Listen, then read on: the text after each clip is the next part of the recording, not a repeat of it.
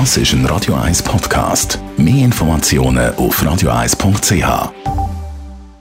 Präsentiert von Jackpots.ch. Das Online-Casino der Schweiz. Jackpots.ch. So geht Glück. Guten Morgen, Stefan. Schönen guten Morgen. Es hat ja wahnsinnig viel äh, Vorwürfe gegeben wegen sexuellem Übergriff gegen Joe Biden. Er hat sich selber nie dazu geäußert, hat es immer können umschiffen. Jetzt ist es nicht mehr anders gegangen. Am Samstagabend hat er in den USA Stellung genommen. Genau, äh, der Auftritt von Joe Biden der ist überfällig gewesen, aber was er am Sonntagmorgen Schweizer Zeit gesagt hat, hat mich nicht wirklich überzeugt. Denn der Biden hat ein riesiges Glaubwürdigkeitsproblem. Er hat in der MeToo-Debatte stets das selber gespielt und hat überall verkündet, wenn sich eine Frau mit Vorwürfen wegen sexueller Übergriff in die Öffentlichkeit wagt, dann steckt in jedem Fall ein grosses Stück Wahrheit dahinter. Mit anderen Worten, Biden hat festgehalten, dass Vorwürfe gegen Männer in jedem Fall zweifellos stimmen müssen. Nur, das ist in meinen Augen eine gewagte Aussage und juristisch ist sie unhaltbar, weil die Frage nach den Fakten da gar nicht gestellt wird und das Prinzip von der Unschuldsvermutung ausgehebelt ist.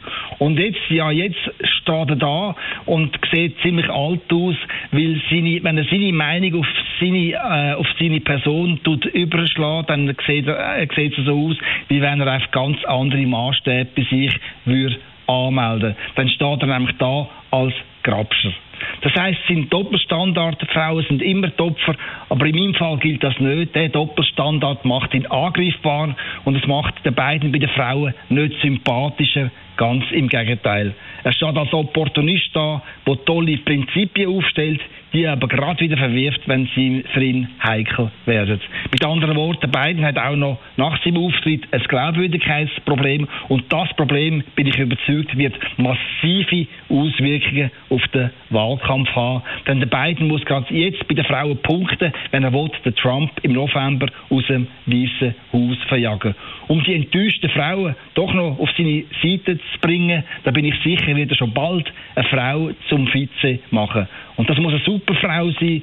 Sie darf nicht links sein, sie darf nicht zu alt sein und sie muss ganz, ganz viel politische Erfahrung ins Rennen bringen. Denn die Wahrscheinlichkeit ist hoch, dass die Superfrau schon in vier Jahren die US-Regierung übernehmen muss. Denn in vier Jahren ist der Biden 82 Jahre alt und es kann sich wirklich niemand in den USA vorstellen, dass da ein Kreis äh, die zweite Amtszeit wird in Angriff nehmen. Mit anderen Worten, die Grabscher-Geschichte, die jetzt Joe Biden schwer zusetzt, könnte in den USA in vier Jahren die erste Präsidentin bescheren, eine Chefin im Weißen Haus.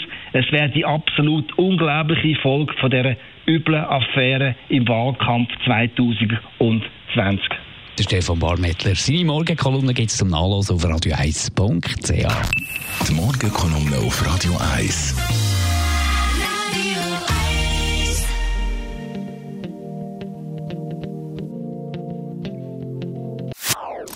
Das ist ein Radio 1 Podcast. Mehr Informationen auf radio1.ch.